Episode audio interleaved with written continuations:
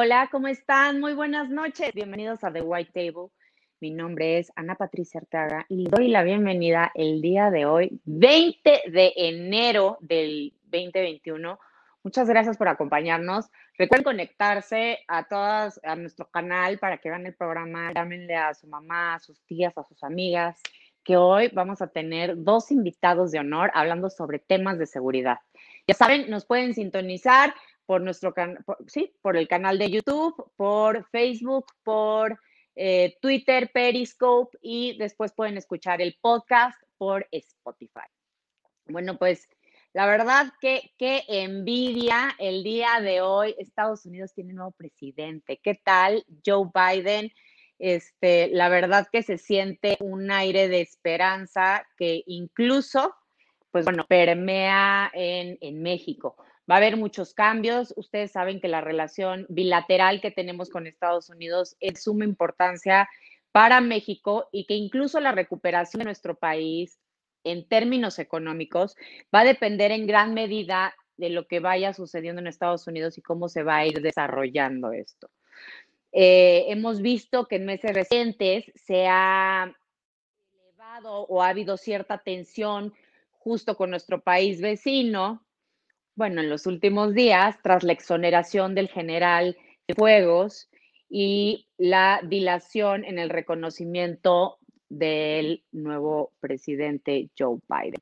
Para platicar de esto y analizar sobre todo el tema y la importancia de la agenda en temas de seguridad, tengo a dos grandes, un prócer Sasso, que soy su fan número uno, estoy muy emocionada que esté aquí, Alejandro Ope, muy buenas noches, bienvenido. Muchísimas gracias por haber aceptado la invitación. Es un honor tenerte por aquí. Él es socio consultor de Grupo de Economistas y Asociados. Fue editor de Seguridad y Justicia de El Daily Post, medio informativo electrónico en inglés especializado en México. Entre 2011 y 2014 fue director del IMCO, entre 2008 y 2011 ejerció diversos cargos directivos en el CISEN. De 2001 a 2008, pues bueno, también trabajó como socio consultor de Grupo Economistas Asociados, empresa de consultoría especializada en análisis económico y político. Fue asesor del distinguido Adolfo Aguilar Sincer en, eh, en la administración del presidente Vicente Peña, digo Vicente Peña Nieto, ¿eh? Vicente Fox, Vicente Peña ya le puse, le cambié el nombre. Y además de ser coautor de Lamentada Estrategia, dos ensayos y 39 preguntas sobre seguridad, justicia, violencia y delito. Es licenciado en Ciencias Políticas de la Universidad de Pensilvania y realizó estudios en doctorado en la Universidad de Princeton. Y bueno, pues sin duda es columnista de El Universal. Muy buenas noches, muchas gracias por estar aquí. Muchas, muy buenas noches, Ana Patricia, buenas noches, la Victoria. Em, por el otro lado tengo a otro Alejandro. Bienvenido, Alejandro Celis. Gracias, Ana Pat, ¿cómo estás? Muy bien, muchas gracias. Economista con maestría en servicios públicos y políticas sociales, con más de 15 años de experiencia creando estrategias, de haciendo análisis numéricos, políticos y económicos. Ha colaborado en el sector público, en el fortalecimiento de relaciones institucionales en el sector, entre el sector empresarial y social. Ha trabajado en educación, especializándose en responsabilidad social, relaciones institucionales y vinculación así como en consumo y haciendo encuestas, desarrollo de aplicaciones, software, base de datos, estudios que ayudan a entender el comportamiento del consumidor y las microfinanzas y sobre todo ha tenido una relación muy estrecha y muy cercana a todos estos temas de seguridad de los que vamos a estar platicando el día de hoy. Algunos expertos, como lo estaba comentando, señalan que, bueno, vamos, estamos empezando o va a ser, puede ser una relación ríspida la que vamos a tener ahora con la nueva administración en Estados Unidos en materia de seguridad por todo lo que veníamos, porque pasaron la semana pasada con el general Cienfuego. Cienfuegos. Por el otro lado, pues tenemos el desarrollo de esta agenda bilateral en materia de seguridad con ciertos elementos que no habíamos contemplado o que a lo mejor no, no había, se había platicado de manera conjunta. El primer caso, o sea, luego, punto número uno, casos Cienfuegos. Punto número dos, el cambio de la regulación de los agentes extranjeros en México. El caso número tres, el discurso de Trump en materia migratoria, es decir, los cambios que se van a dar y la respuesta de México con la creación de la Guardia Nacional. En contraparte, la presión eh, por las caravanas del sur y cómo van a impactar a la seguridad en toda la región y, cómo, y la presión que va a ejercer en Estados Unidos también por el tema de la crisis económica y la crisis sanitaria que tenemos. Tanto para esto, como bien lo decía Alejandro Celis, pues resulta o sería un caldo de cultivo para el crimen organizado tanto en México como en la frontera. Y por el otro lado, los esquemas de generación de energía por parte de la agenda estratégica para la conservación del Estado. Lo que hemos visto, pues la petrolización y cómo este, están, pues vaya, dando ventaja a las empresas estatales por encima de las renovables, como lo hemos platicado en programas anteriores con eh, Gonzalo Monroy y Arturo Carranza. Entonces, pues a mí me encantaría conocer cuál es el diagnóstico que ustedes tienen de, la futura relación que vamos a estar teniendo con Estados Unidos, tomando en cuenta todos estos antecedentes y estos elementos que les acabo de mencionar. Pues mira, a ver, yo creo, a ver, la, relación con Estados Unidos siempre es complicada, ¿no? Porque tiene una multiplicidad de agendas. Eh, la administración, la gestión de la frontera misma es, eh, tiene muchas aristas que van, digamos, desde eh, la regulación de flujos de migrantes hasta el control de diferentes formas de tráfico ilícito que vienen, que van de sur a norte, que van de, sur, de norte a sur, em, y, eh, y, en medio de eso una enorme cantidad de comercio ilícito, ¿no? Entonces, administrar esa relación siempre ha sido complicado y siempre ha habido fricciones en el camino. Lo que había venido sucediendo, había habido cambiado algo, digamos, la llegada de Trump había en algún sentido eh, hecho más compleja esa relación por la obsesión que tenía el hombre, digamos, con el control fronterizo y con la eh, reducción de los flujos de migrantes. Pero eso a su vez como lo descubrieron muy rápido, digamos, en la actual administración federal, eso hacía más fácil la, hacía más fácil la, la gestión, eh, ese, eh, eh, esa obsesión monotemática del propio Trump hacía relativamente más fácil administrar la relación.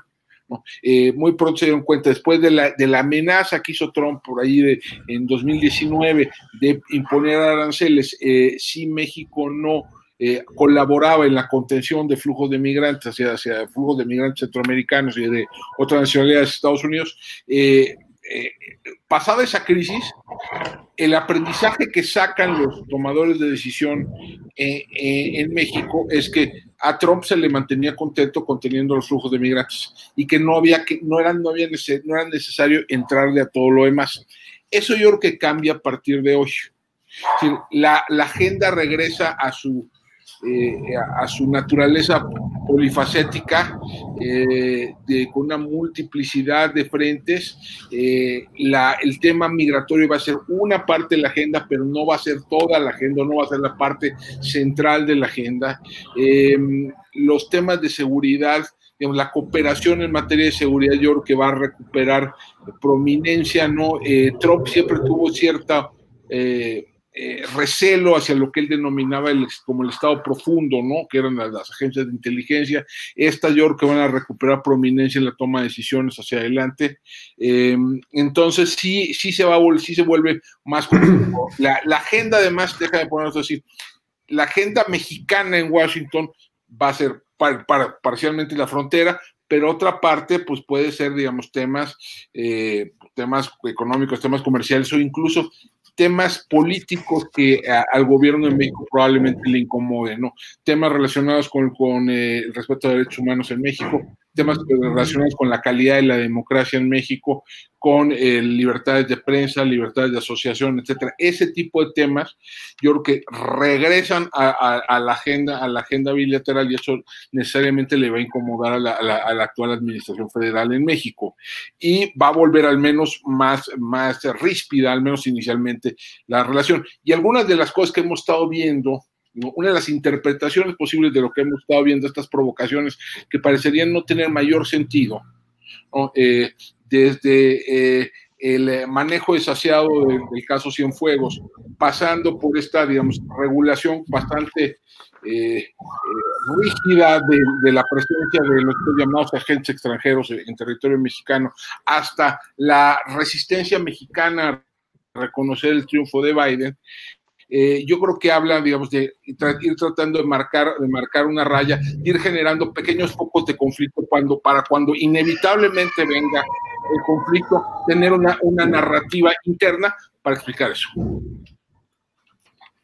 Totalmente de acuerdo, es, es, muy difícil hablar después de ti, pero digamos, yo añadiría en los temas de conflicto la parte de generación de energía. Hoy Biden firma 17 eh, eh, acuerdos o digamos, 17 decretos, de los cuales tres creo que son muy relevantes en este, en, este tema, ¿no?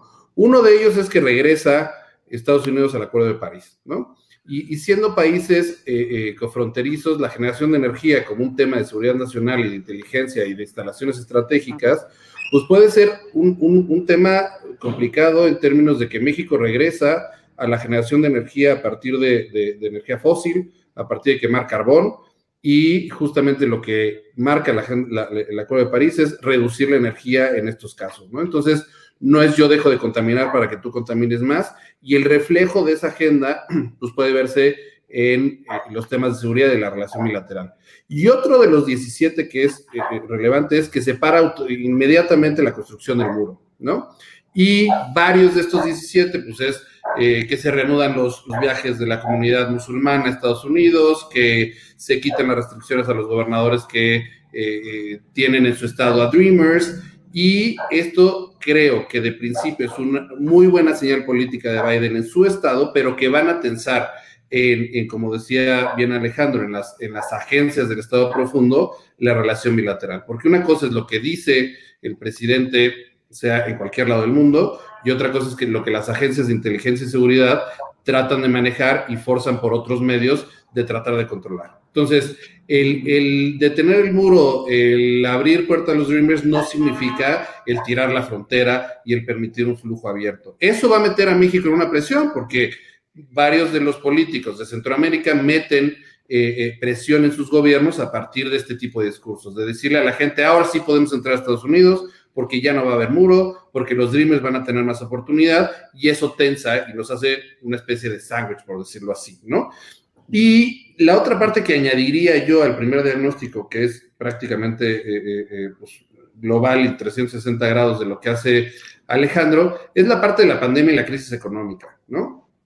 Y, habría que cuestionarse, yo tengo ciertas dudas en cómo tratar este tema en términos de la criminalización de la pobreza, pero pues no sabemos si esta crisis económica va a generar que haya un reclutamiento mucho más fácil, mucho más masivo por parte de, crimen organizado y que empiecen a entrar a más áreas, ¿no? Digamos, el padre de familia que no tiene para darle comer a los hijos, que había dudado en entrar a este tipo de organizaciones o no, si va a querer entrar, si no va a entrar, si va a haber más eh, eh, eh, digamos, si va a haber más demanda por la misma depresión que causa la pandemia, por la depresión que causa, digamos, por toda la parte social que ha habido, una salida son las drogas, puede haber más demanda tanto nacional como en Estados Unidos de, tráfico de estupefacientes y meter un poco más de tensión. Y si a eso le agregamos que vamos a tener un nuevo encuentro entre dos nuevos embajadores, pues la ecuación se complica porque no sabemos la forma de hacer eh, diplomacia de nuestro nuevo embajador, ¿no? Que pues es la primera vez que está en un ámbito diplomático internacional, a pesar de haber sido secretario de gobernación y tener callo en esto, pues, pues, pues nos, nos, genera ciertos espacios de incertidumbre de qué es lo que vamos a enfrentar, porque hay varios frentes, ¿no? A mí me encantaría poder... El secretario de Educación. sí, sí, a mí me encantaría que, que lo que dice Alejandro sea cierto, de que el gobierno está provocando ciertos focos que puede, eh, eh, bueno, que está generando ciertos focos rojos que puede controlar para dominar la agenda, ¿no? Y entonces, pues en toda clase de política pública, lo primero que te dicen es, el primer paso en la política pública es empezar con la agenda, ¿no? Es que el orangután que está en la puerta defendiendo los temas que están atrás de la puerta, abra la puerta, ¿no? Entonces, me gustaría pensar que estas puertas que abre el gobierno mexicano están calculadas, están pensadas, están diseñadas para controlar la agenda de esta relación y no al revés, ¿no? Que estos foquitos y estas provocaciones están medidas, ¿no? Porque si no están medidas, pues me preocupa un poquito más. me gustaría que nos acercáramos a cada uno de estos foquitos, que creo que son bien importantes para que todo el mundo los tengamos en el radar y, nos expliquen ustedes, expertos. Por favor, vamos a retomar el tema en relación al caso Cienfuegos. Primero se estaba especulando que el Ejecutivo había pedido este, como favor especial a Trump por debajo del agua, guárdame un ratito a, este general, eh, como que había sido un trato en lo oscurito. Sin embargo, vemos que después el jefe del Ejecutivo sale en defensa de, de Cienfuegos y finalmente acaba desacreditando a la DEA. ¿Esto en qué posición pone México? Porque vaya, los estadounidenses no se toman a juego las instituciones y hay que respetarlas. Mira, deja, de dar un, paso, para atrás. el general se detenido el 15 de octubre en Los Ángeles de manera sorpresiva. Eh, nadie, salvo un muy pequeño círculo dentro de la DEA, el Departamento de Justicia eh, y el gran jurado que participó en esto, tenía conocimiento de la existencia de esta investigación. Em, la investigación, digamos, parte, digamos, de un, de un eh, hasta donde se sabe, porque hasta donde se sabe, parte de una indagatoria sobre una red de narcomenudeo en Las Vegas, eh, en Las Vegas, del cual van, van jalando la hebra hasta llegar a una organización mexicana eh, vinculada a, los, a, la, banda de los Beltrán Leiva eh, y presidida por un personaje conocido como el H2 y que operaba en Nayarit y que Nayarit sí tenía, y sí eso está ampliamente documentado, una red de protección local muy importante que incluía entre otras personas al, al propio fiscal del Estado que hoy está detenido, de hecho detenido en Estados Unidos y, y es, testigo cooperante. Em, esta detención pues genera una tormenta, ¿no? El, ejército lo vive como un agravio a la institución. El ejército mexicano. No solo, el, general Cienfuegos es eh, eh, un oficial que tuvo 50 años de carrera en las Fuerzas Armadas, fue director del Colegio Militar, formó a prácticamente todo el alto mando del, ejército, digamos, eh, se formó con el general Cienfuegos. ¿no? Entonces, lo, vive, lo vive la institución como un agravio como un agravio y presiona, digamos, a los civiles en la administración para que desplieguen, eh, digamos, una ofensiva diplomática que permita repatriar al general.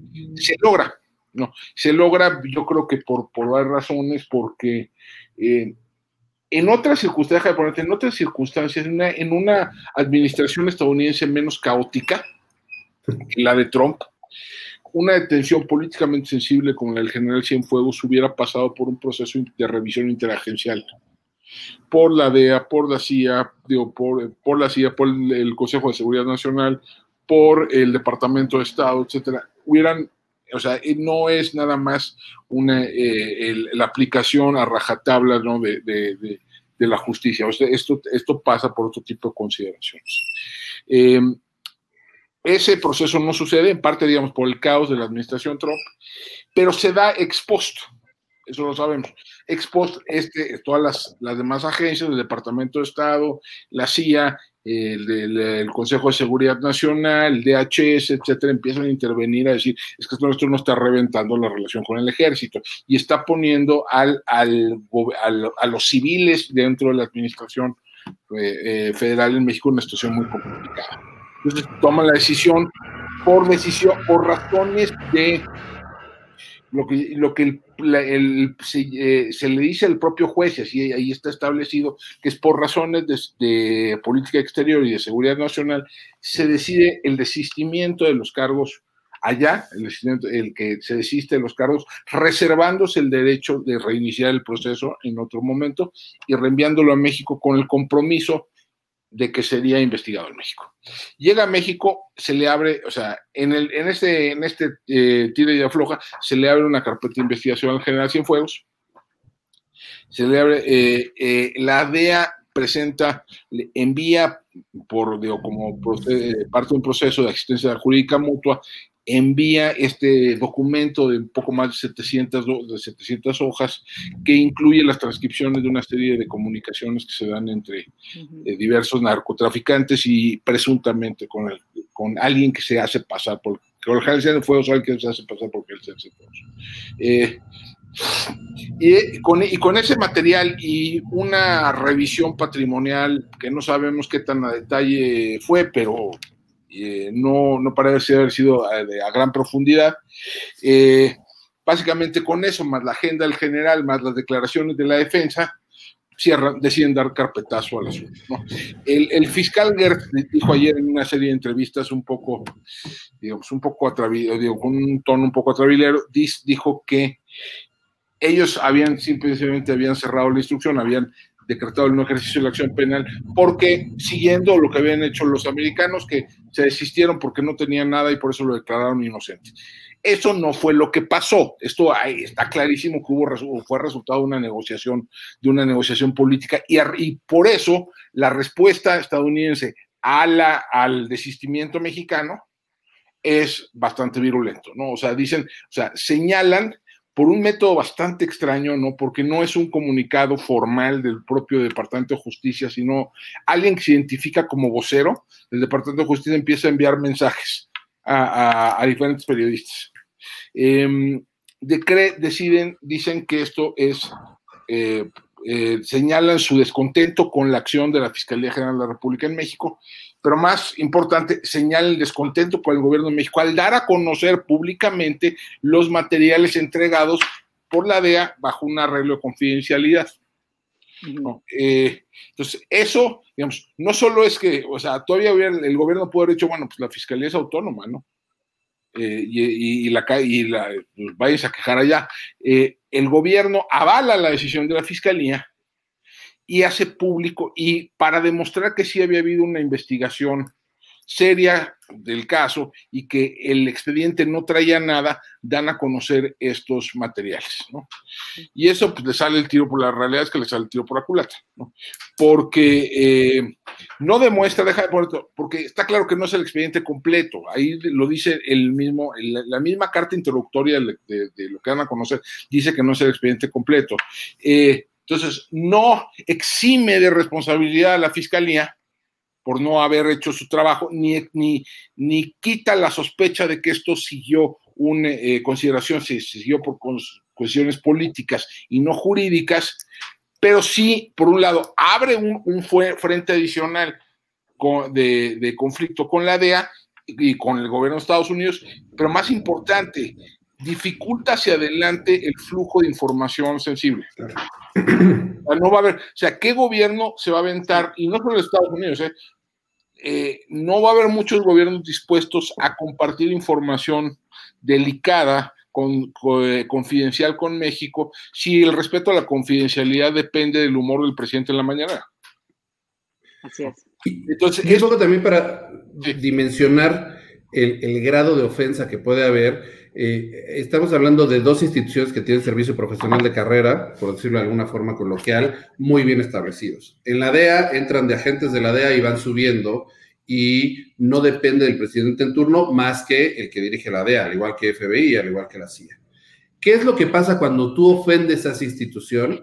No ofendes solamente a los que llevaron la carrera, sino a todos los que están abajo que no ascendieron al tiempo que ascendieron a los, a los anteriores. Entonces, no es una ofensa contra una línea de investigación de un grupo de funcionarios de, la DEA.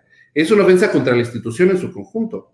Ahora, yo creo que era totalmente innecesario el decir que son poco profesionales, el decir que la investigación estaba hecha con las patas, el decir que no dieron elementos, porque la defensa del servicio, del servicio profesional de carrera mexicano ya estaba hecha. Cuando, cuando capturan al general, el presidente sale y dice, el único que habla del tema soy yo, porque es un tema muy sensible y ponen entredicho la, la, la militarización del Estado que está, que está haciendo este gobierno, ¿no? Porque no es la militarización de la seguridad, es la militarización del Estado que ya entra a construir el aeropuerto este, Ángeles, que ya entra también al aeropuerto de Tulum, que ya entra en todos los grandes y megaproyectos que tiene, pues ya es constructor, ya licita, ya tiene. Entonces, eh, eh, la parte del general Cienfuegos hacía lo mismo que está haciendo las declaraciones del presidente con la DEA. Es decir, si la cabeza que tuvo un servicio profesional de carrera y que fue escalando de ser soldado y coronel y todos los grados que tiene el ejército, está inmiscuido, pues eso salpica hacia abajo. Y no solo salpica hacia abajo de la administración anterior, sino que ensucia la actual administración que está entrando a todos los ámbitos de gobierno. Entonces, para el presidente era eh, eh, de crucial importancia tratar de limpiar. Ahora, una cosa es limpiar el honor de las Fuerzas Armadas, que como Estado es importante tener unas Fuerzas Armadas confiables y que estén respaldadas tanto por el jefe del Ejecutivo como por la población en términos de seguridad interior y seguridad nacional, pero una cosa es tratar de limpiar eso y otra cosa es empezar a salpicar a los otros, ¿no? Yo creo que, que, se excede y lo que trata de hacer el presidente, creo yo, y tratando de interpretarlo de buena fe, es decir, vean cómo no tenía nada y vean cómo mi defensa no fue para defender mi estrategia de militarización del Estado, sino que en realidad fue un acto electoral, que es como él lo justifica, ¿no? Entonces él dice, la detención fue semanas antes de la elección en Estados Unidos, quisieron tratar esto como algo electoral y hoy dice, ya ven cómo no me equivoqué y el problema es que no me dio la consecuencia de tratar de justificar el argumento que dio en ese entonces. Sí, no, yo creo que ahí además hay dos cosas que son importantes. Uno, o sea, es, es delirante esta teoría de que fueron razones electorales las que condujeron a la detención del general Cienfuegos. En, en, primero, porque no tuvo absoluto, esto, el impacto de esto en la, la contienda electoral en Estados Unidos es menos que cero, ¿no? Eh, como, era, eh, como es evidente para cualquier observador de la política electoral en Estados Unidos. Eh, Segundo, porque esto es un, es un caso que se viene construyendo desde hace un muy buen rato. La orden de aprehensión del, contra el general Cienfuegos sale en agosto de 2019. O sea, un, más de un año antes de que se diera la, la detención, el gran, un gran jurado eh, aprueba la orden de aprehensión en contra del general Cienfuegos. Eh, entonces, esto, o sea, pensarlo en esos términos es, es realmente delirante. Ahora, déjame dar un paso para atrás a mí siempre me pareció rarísima la acusación, yo siempre, rarísima la acusación contra el general Cienfuegos y siempre expresé mis dudas al respecto. O sea, no me queda, no, no alcanzo a entender por qué un general, un militar de altísimo rango en el ápice de su carrera, a dos o tres años del, del retiro, eh, a dos o tres años, sin penurias económicas evidentes, entraría en una relación de complicidad y connivencia con un narco de tercera categoría que eso era el H2. Entonces, es, eso yo nunca entendí. No sé, o sea, yo siempre dije, pues veamos las pruebas. Lo que hemos visto hasta ahora no me, no hay, a mí, para, en mi caso muy particular, no alcanza para hacerme cambiar de opinión, ¿no? O sea, yo sigo pensando que no hay todavía, todavía no hemos visto evidencia de que esa teoría sea correcta. Dicho lo anterior, era posible, déjame ver, después de toda la inversión que se hizo para traer de vuelta al general Cienfuegos, lo que tuvo que gastar de capital político y diplomático México, no solo el, el, gobierno, el país, ¿no? Porque ese tipo de favores te los conceden una vez, no 20, ¿no? Eh, o sea, lo que tuvo, tuviste que gastar era absolutamente indispensable que el proceso hacia adelante se llevaran de manera impecable. Quiere decir que la fiscalía cerrara absolutamente todas las, todos los cabos sueltos, o sea, amarrar a todos los cabos sueltos, no dejara ninguna eh, línea de investigación eh, suelta, eh, que, hiciera todas las actuaciones, todas las diligencias posibles e imaginables. Eso no lo hizo. Simplemente hizo una compulsa entre lo que dicen estos señores en estas transcripciones, ¿no? Y, y, lo que les da la defensa del general Cienfuegos. O sea, hay, hay, ese, ese, más, eso más una investigación patrimonial. ¿no? Eso, eso es lo que hace. Entonces, no es suficiente. Y tratar, o sea, trataron, yo creo que trataron de meter una bola rápida, pasar este, este, esta, esto en medio de la transición en Estados Unidos. Como trataron de pasar por la, bola, la misma bola rápida con lo de la, lo de la ley, la reforma a la ley de seguridad nacional y la regulación de los agentes extranjeros. O sea, es que ahorita sí, que era justo lo que te iba a preguntar. Pero, pero, o sea, esto fue un intento de pasar una bola rápida, ¿no? pasarle una bola rápida, y así lo interpretan en el gobierno, en el gobierno entrante. O sea, nos trataron, o sea, tratan de, eh, en vez de ir construyendo gradualmente un, un, edificio jurídico tan sólido que el momento que tengas que decretes el no ejercicio de la acción penal o lo mandes a archivo temporal o le des, cierres la instrucción, sea tan contundente que no haya, que no haya, eh, no haya espacio para acusaciones de politización de la justicia.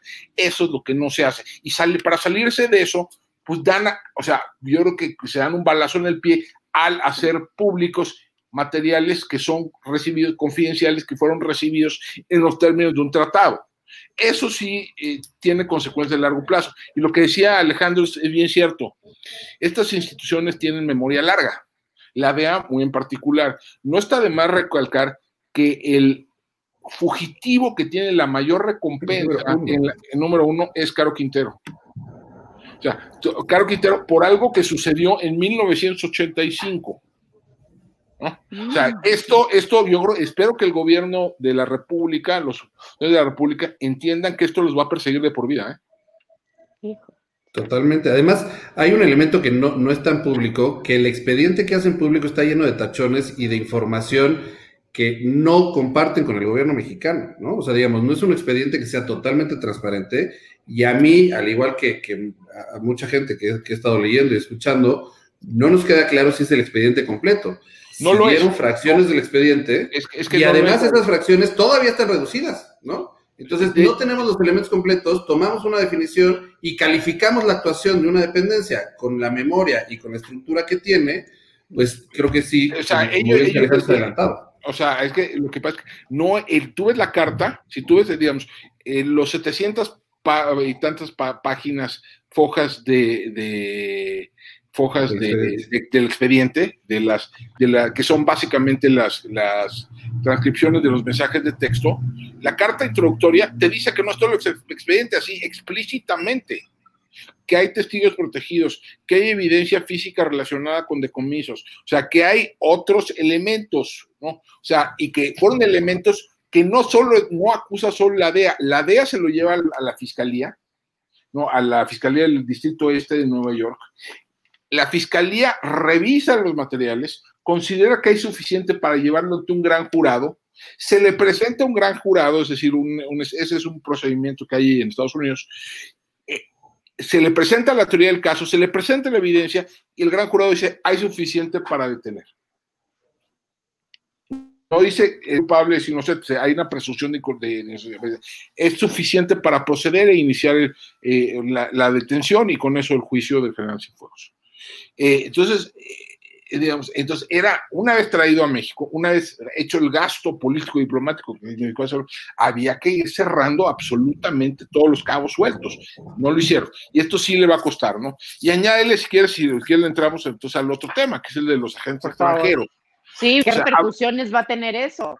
Porque, Porque más pareciera justamente que es al revés que el gobierno nacional dice que le va a costar al gobierno eh, este, de Estados Unidos y que por eso va a restringir y va a regular de una forma distinta esto. Entonces pareciera que en vez de pagar los platos rotos, los cobramos, ¿no? Cosa que agrava hasta cierto punto las consecuencias de, este primer acto, ¿no? Mira, lo de, lo, la ley de, viene justo después, justo después de que regresan al general Cienfuegos. O sea, la iniciativa se presenta, la, iniciativa de reformas a la ley de seguridad nacional, eh, se da, eh, se da poco, pocos días, justo pocos días después del regreso del Señor Cienfuegos. Eso ya lo vio, de nuevo, ya lo vieron como una especie de, de, bola rápida allá, eh, si no es que de traición, porque una de las cosas que había puesto, que puso en la mesa el gobierno de México para conseguir el traslado de, la repatriación del General Cienfuegos es que decían, es que se va a romper la colaboración y vamos a tener que poner restricciones a la colaboración si, si se queda allá el Entonces dijeron, ah, bueno, entonces mejor lo regresamos. Y lo regresan y, y, aprueban esto. Ahora, esta es una ley que es profundamente contraproducente. La Cancillería, desde, desde 1992, sabe quiénes son los agentes de la DEA. O sea, eso, eso, está, eso, eso es parte, digamos, de nuestro, del marco normativo mexicano como parte de, un, hay lineamientos que, que, ya más o menos regulan esa parte. No, o sea, eso, eso no, no, no es nuevo y surge de como una, es una de las consecuencias del caso Camarena 85 y luego de la, del caso Álvarez Machaín en 1990. Eh, el, eh, el asunto es este, lo que pasa es que lo que hace la, ley, digo, para que se entienda, la ley de seguridad, se, hace una reforma, una ley que se llama la Ley de Seguridad Nacional, que obliga a estas, que define una categoría de pues, agentes diplomáticos, llamas agentes extranjeros, que es personal de agencias policiales de, o de cumplimiento de la ley del extranjero, básicamente estadounidenses, hay de otros países, pero básicamente estadounidenses. Y le dice, solo se pueden reunir, si se reúnen con funcionarios mexicanos, me tienen que dar un reporte. O sea, me tienen que dar un reporte de todo lo que se enteren a la Cancillería. Si se reúnen con un funcionario mexicano, del nivel que sea, del orden de gobierno que sea, ese funcionario me tiene que dar a mí un reporte. Eh, y yo, los, yo voy a regular quiénes son y cuántos son. Eso yo creo que va a tender a ser, pues, es, para hacer cumplir una ley de esto, pues básicamente necesitas que la agencia extranjera colabore en el cumplimiento si la DEA o la CIA o el FBI o quien sea decide no colaborar, ¿cómo puede no colaborar? Pues no se presenta como agente de la CIA o de la DEA o del FBI, se presenta como agregado cultural o especialista agropecuario en la embajada, ¿no? Y entonces el control que había se pierde. Entonces, entonces aunque lo, sabes, lo sabes, se te vuelve más clandestino. O dos, sí sabes que son de la DEA, aunque están de agregados culturales. Y sabes que se están reuniendo con gente del gobierno de Tamaulipas o del gobierno de Chihuahua o del gobierno de Baja California o de quien sea. ¿Qué haces ahí? ¿Los expulsas? ¿Te pones soviético y los expulsas? Ok, entonces escalas el conflicto, ¿no? Entonces ellos te empiezan a expulsar. Digo, no está de más recordar que México tiene consulados en tiene 50 consulados abiertos en Estados Unidos. Mm. Y tiene muchísimo personal desplegado, ¿no? Entonces te empiezan, tú les expulsas, ellos te expulsan, ¿no? Eh, y entonces empiezas a escalar, o sea, y digo, lo que pasa es que ellos tienen, nosotros tenemos resortera y ellos tienen, ¿cómo se llama? ellos tienen bazooka, ¿no? Entonces, entonces digamos, sí, no, no es exactamente simétrica la relación. Eh, o la otra, la otra posibilidad es, sabes que están las de la DEA, sabes que se están reuniendo con A, B, C, D, F, G y te espanto. Yo creo, mi, mi, mi impresión es que lo que va a acabar sucediendo es lo segundo. Claro, porque Estados Unidos no va a dejar de mandar a la gente que considere que tiene que mandar, ¿no? Yo alguna vez cuando estuve, eh, conocí a gente del FBI que estaba en México y decían de broma que había más gente del FBI en México que en Estados Unidos, ¿no? Entonces yo creo que incluso ya podía pasar, aunque no debería de haber pasado. Entonces, si eso ya pasaba con una regulación que obligaba, pues ahora con restricciones, pues va a pasar algo. Mira, por esto, si no y entonces, lo que quería regular, no, claro, claro. Entonces, la única alternativa para hacer cumplir la ley es escalar un conflicto donde no había un conflicto y es responder de una forma que pierdes la confianza, porque es decir, yo voy a hacer una cosa y sales por el otro lado, ¿no? Entonces es generar un conflicto donde no lo había. Y además otra cosa, déjame, hay ciertas formas de colaboración que son básicamente imposibles en los términos de tal ley. Ejemplo, centros, de fusión.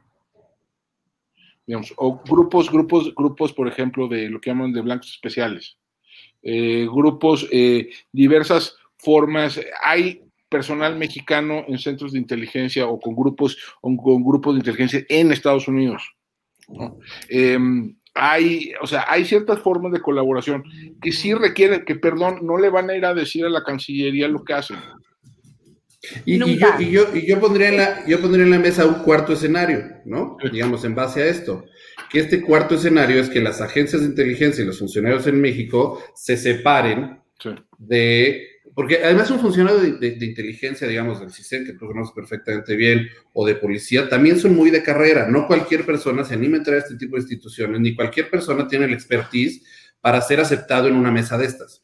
Entonces, puede ser que incluso los propios funcionarios mexicanos dejen de informar al propio Estado mexicano para mantener pues, todo lo que han... A ver, la gente se juega la vida todos los días.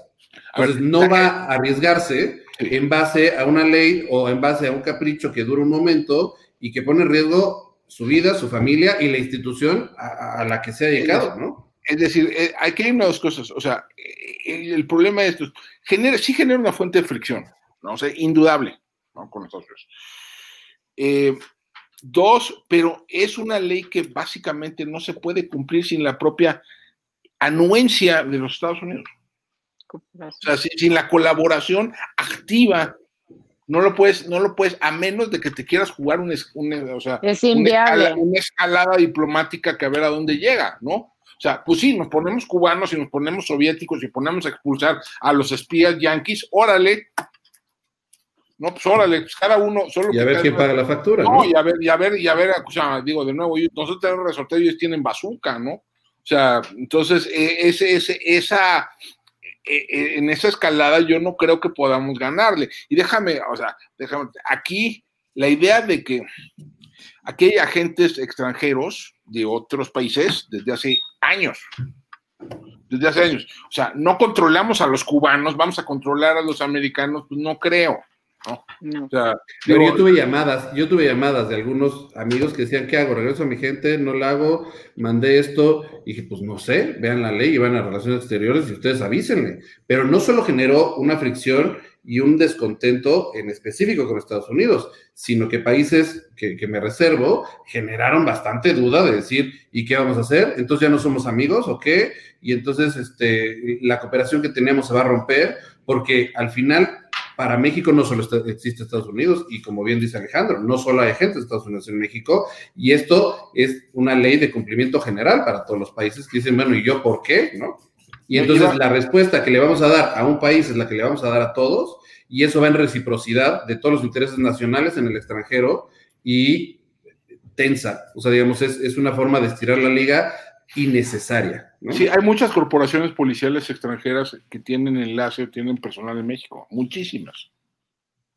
Y, y, esa gente no van a ir a la Cancillería a darle su reporte mensual, no van a ir, o les van a decir, o, el reporte va a ser una broma. No, o sea, este es, esto es una ley que de, en el cual lo, que yo creo que va a acabar sucediendo es esta, la vieja, ¿no? La vieja máxima novohispana, ¿no? De acá pero no se cumpla, ¿no? Es más, incluso puede haber agentes de, este, de, este, de, esta agenda en específico que al dar un reporte de la Cancillería incumplan leyes en sus naciones y que puedan ser perseguidos por haber dado información que no tenían que haber compartido con un gobierno extranjero. a ese nivel está y no lo van a hacer, ¿no? Pues primero, eh, expatriados, por decirlo de alguna forma, que cumplir con esta ley. Entonces es, como bien dice Alejandro, ¿no? Es una ley que nace muerta, que solamente sirve para generar conflictos, sirve para generar discurso, de decir no me voy a dejar, ¿no? Y el asunto que, es decir, ¿por qué llegamos con el señor que tiene la bazuca, con nuestra resortera, a aventarle piedritas? Si el señor que tiene la bazuca llega y decir te voy a disparar, pues dices, pues mira, metí las manos, ¿no? Aunque sea medio hice ahí la finta de que de que hacía, pero la realidad es que, es que el señor de la bazuca cooperó cuando se usaron los canales institucionales después a lo mejor de haber hecho una detención que no siguió eh, el, protocolo, pero el decir, ok, oh. la regaste, me lo regresas, ahora voy con mi, con mi resortera a pegarte a ver si te enojo, me parece una totalmente desafortunado, ¿no? Ciertamente lo que estamos viendo son, son cositas que están mermando y tensando esta relación como si fuera tal cual una olla express. es muy importante que toquemos el tema de tanto tráfico de armas, crimen organizado, que va a seguir siendo un desafío muy importante en nuestra relación bilateral. ¿Cómo ven que va? O sea, vemos también el tema migratorio que se viene, esta caravana hondureña. Eh, pues mira, si quieres empezamos, déjame empezar por, por el tema migratorio, que es el más complicado. El problema que tiene, ya en, el tema de estas caravanas y de, digamos, del, la trans, del papel de México como trampolín de terceros países, Estados Unidos, ya había brincado antes de la época de Trump. Brincó en 2014, hace crisis, con el tema de los menores no acompañados que llegan a la frontera. Em, hace crisis y el gobierno de Obama le pide al gobierno de México en esa época de Peña Nieto que por favor lo contengan Creo que alguien se está cayendo por ahí. No, no, no. No es que mi, perro ahí se está peleando, pero ahorita, ahorita lo quito, perdón. O sea, el, el, el está, eh, Entonces, eso ya viene de, y esto se puede, con, con, Trump, esto hace crisis en parte por las obsesiones, no del hombre, no, las obsesiones de control migratorio de este hombre, eh, y, las obsesiones fronterizas del individuo.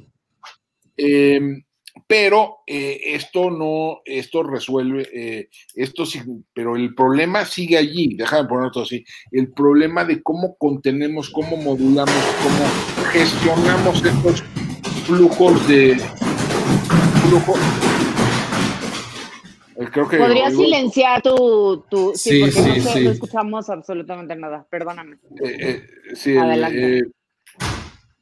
El, ya, ya el, Ok, el, problema es este, esto, o sea, cómo gestionamos estos flujos de migrantes y cómo gestionamos de manera común la frontera, sigue, sigue estando ahí y va a, va a seguir siendo una fuente de fricción y va a seguir siendo una fuente de conflicto, porque para México es un problema muy de fondo. Es decir, los o sea, los, si los dejo pasar, mi, mi alternativa, eh, las, las soluciones de esquina es pásenle todos pásenle todos y entonces que los americanos los frenen como puedan y entonces la respuesta de ellos es pues endurecer la frontera de su lado o los freno yo en mi frontera sur a costa de otros objetivos y a costa de probablemente violaciones graves de derechos humanos.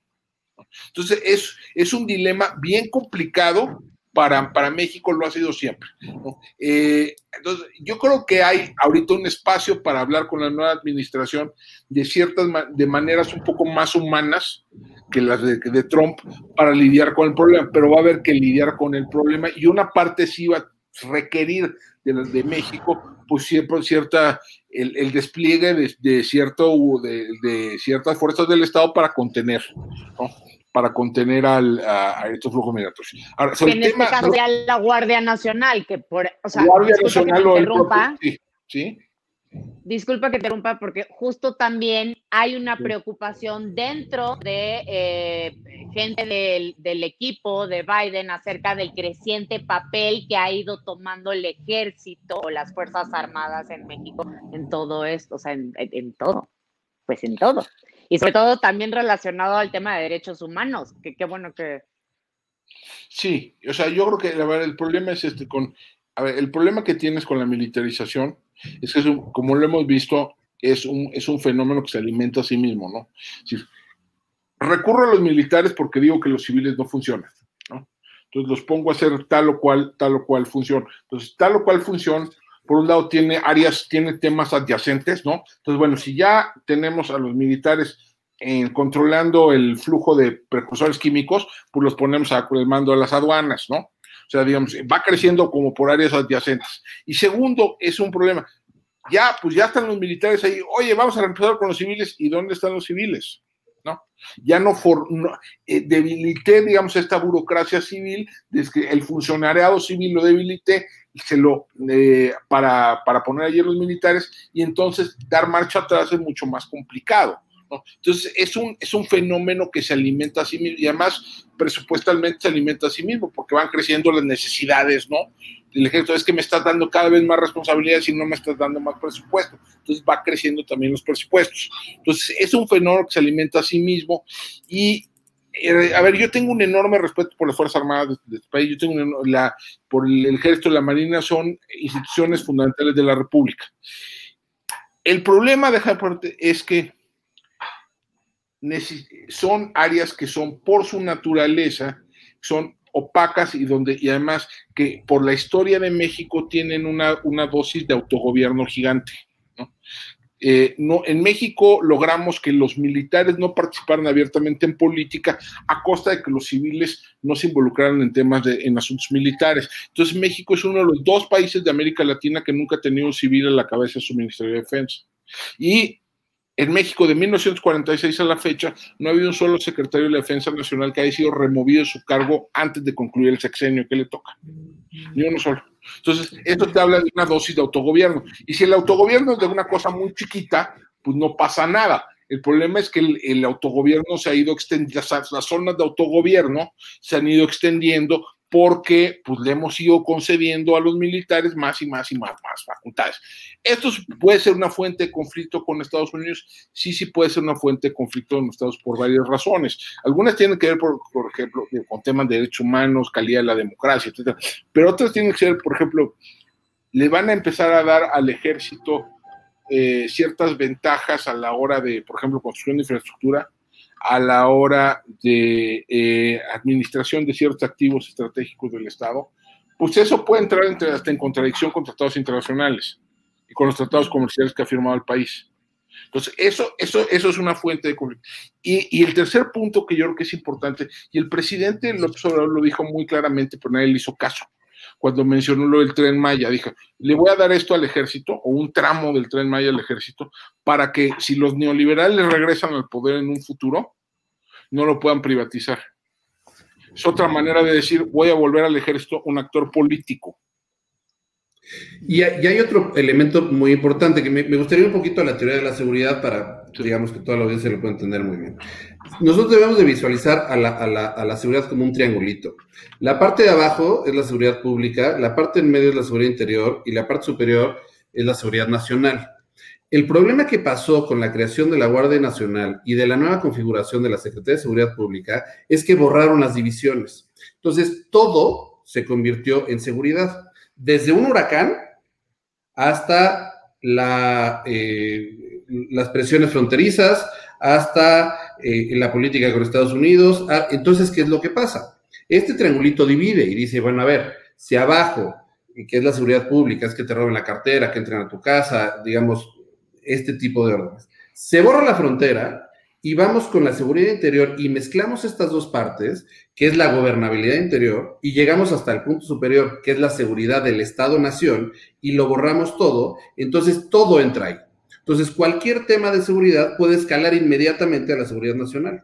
Entonces, no es una cuestión de seguridad pública que entren más eh, centroamericanos y sudamericanos sin una fuente de empleo y sin ingresos, que tengan que controlar las policías municipales y demás, sino que ya al borrar las divisiones tomarlo todo como una sola cosa, que se ha reflejado también en cómo han desmantelado ciertos fondos de apoyo a municipios y demás, borran todas las fronteras y entonces no hay un elemento de contención.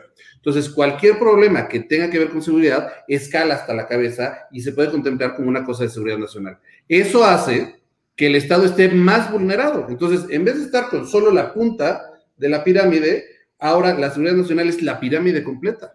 Entonces, antes se discutía si el narcotráfico era un tema de seguridad pública o seguridad interior, si ponían entredicho al Estado o no, y era una discusión ahí abajo. Ahora, al borrar las divisiones y conceptualizar todo dentro de una misma categoría, todo pone en entredicho al Estado. Es que todo tiene una magnitud mucho más grande. Es que la propia ley de seguridad nacional, la de 2004, aún antes de las reformas recientes, eh, define, es tan amplia la categoría, la, definición de seguridad nacional que cabe todo. Incluso se menciona ahí explícitamente a, la delincuencia organizada como amenaza a la seguridad nacional.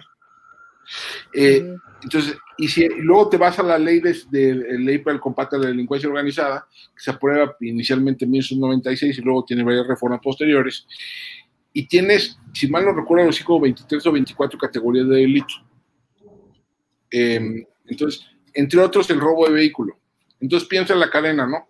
Robo de vehículo es de, delincuencia organizada. Delincuencia organizada es seguridad nacional.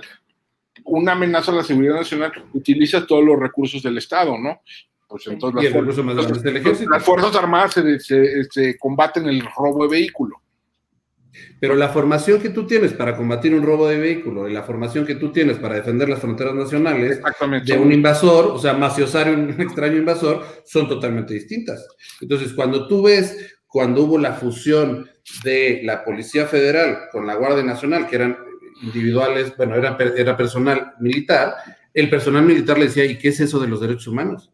¿Y por qué no le disparo a alguien si está atentando justamente en el esquema que decía Alejandro, ¿no? Está atentando contra la seguridad nacional y yo, en mi formación, todo lo que atente contra el Estado, debo de actuar con la máxima, porque no podemos poner en entredicho al Estado. El problema es que el diseño institucional pone en entredicho al Estado con un personaje que llega y te roba tu coche, y eso no debe ser, porque entonces pones en, en entredicho toda la cadena tanto de la nueva, bueno, tanto de, la cadena de custodia, que sería una cosa operativa práctica de la Administración de Justicia, como al Estado mismo y el concepto propio de Estado. Y si tomamos en cuenta que México es de los, creo que del G20 es el que menos destina a, eh, eh, eh, a la milicia y a la marina como porcentaje del PIB, pues entonces los estamos llevando al fracaso, ¿no? es como decir, bueno, estamos generando un escenario ideal para decir, somos débiles en términos de nuestra seguridad nacional porque la vulneramos al hacerlo todo un tema de seguridad nacional. No, pero además les dejan, el tema presupuestal que tú apuntas es bien importante y que no hemos, y que estamos resolviendo de la peor manera posible. En vez de tener una deliberación democrática sobre cuánto tenemos que gastar en temas de seguridad y justicia, digamos, en, en, en temas de defensa, yo creo que esa es una, eso es, eso es una discusión que tenemos de dar y que es urgente. Y yo estoy de acuerdo, tenemos que probablemente que incrementar sustancialmente el gasto de defensa y el gasto, eh, el, eh, México gasta, el, como el gasto de defensa anda como 0.5% del PIB, es el más bajo de América Latina y el Caribe, salvo Haití.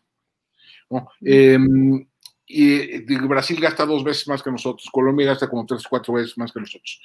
Eh, el problema es que para resolver ese problema presupuestal y a la vez darles más facultades, pues les das una serie de ingresos extra, digamos, extra, les da la posibilidad de generar ingresos extra presupuestales.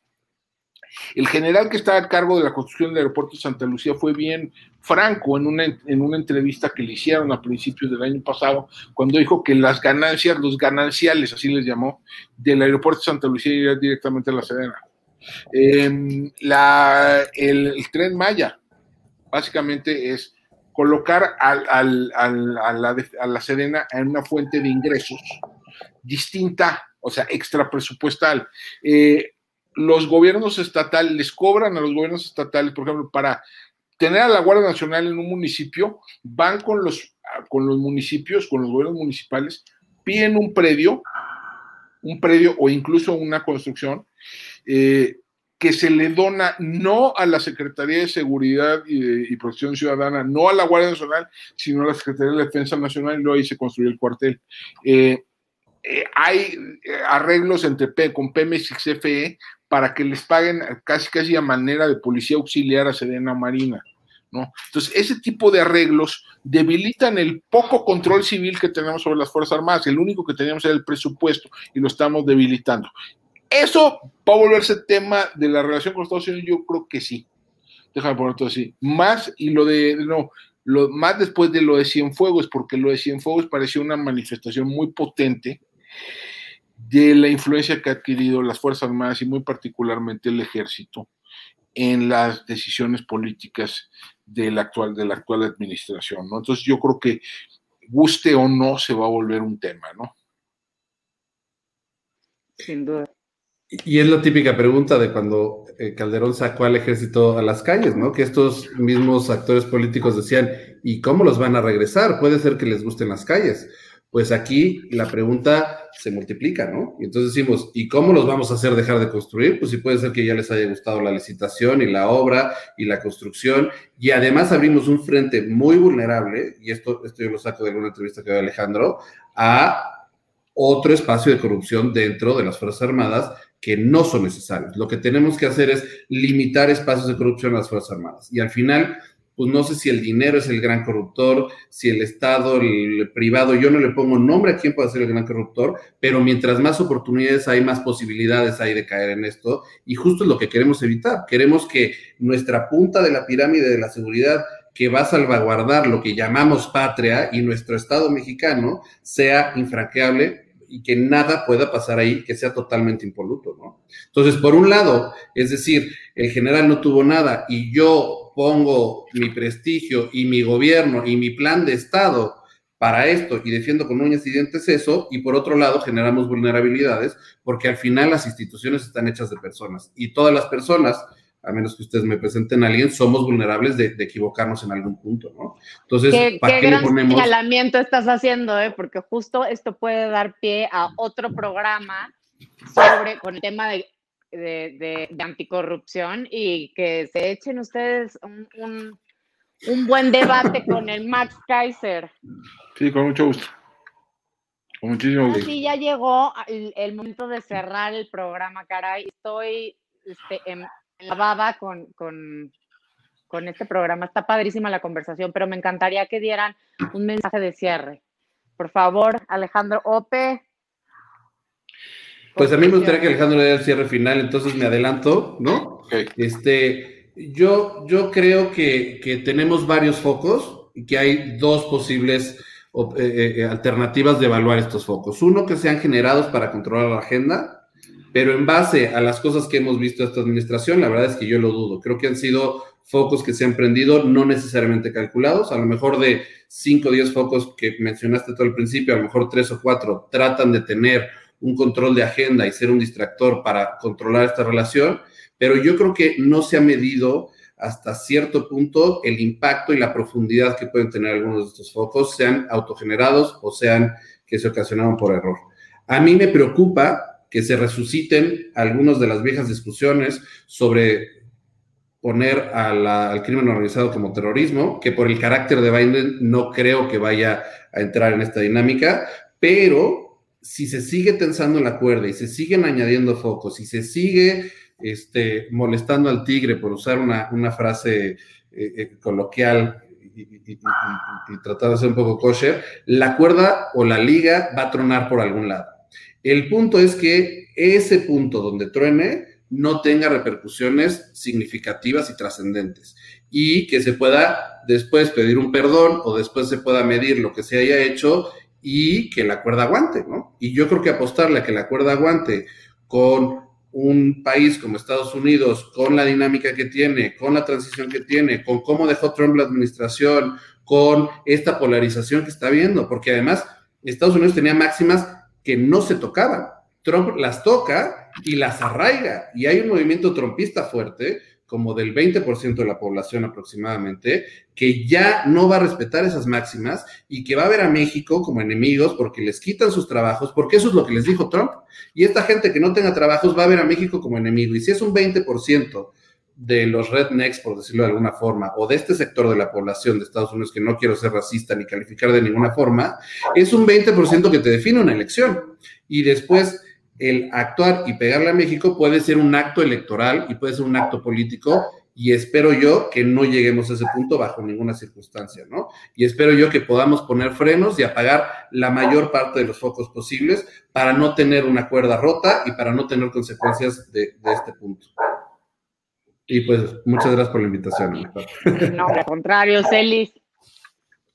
Pues, a ver, muy rápido. A ver, de corto plazo, digamos, eh, la, la, nueva, o sea, sí cambia la ecuación con, con el arribo de una nueva administración federal de Estados Unidos.